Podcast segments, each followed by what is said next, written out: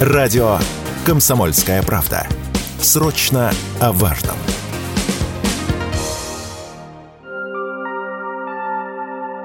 Минсельхоз России опроверг сообщение о подорожании пельменей и колбасы в России на 20% с начала года. Ранее такую цифру привели журналисты. В ведомстве, в свою очередь, рассказали, что полуфабрикаты за 10 месяцев текущего года подорожали на 6%, а колбаса на 2,5%. То есть рост стоимости оказался не столь значительным. Нынешние цены при этом находятся в пределах инфляции, заявил радио «Комсомольская правда» руководитель исполнительного комитета национальной мясной мясной ассоциации Сергей Юшин. То, что действительно в нашей стране в этом году, особенно начиная с апреля, с мая, быстро росли, э, цены на мясо птицы и свинину, которые составляют львиную долю в себестоимости именно сырья при производстве колбас, это правда.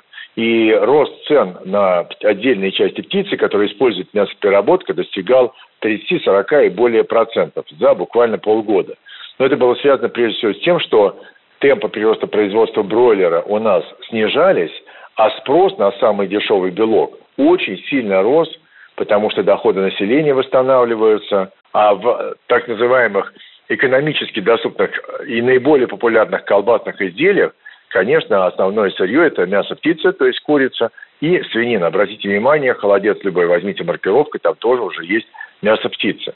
Поэтому основной – это рост цен на сырье.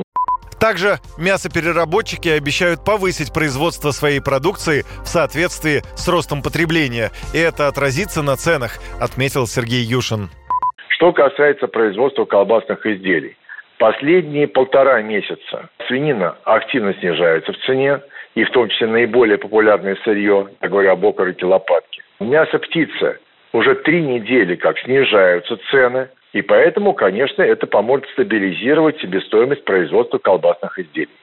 По данным Росстата, за 9 месяцев этого года рост цен на пельмени и колбасу в этом году достиг 5%. Юрий Кораблев, Радио КП.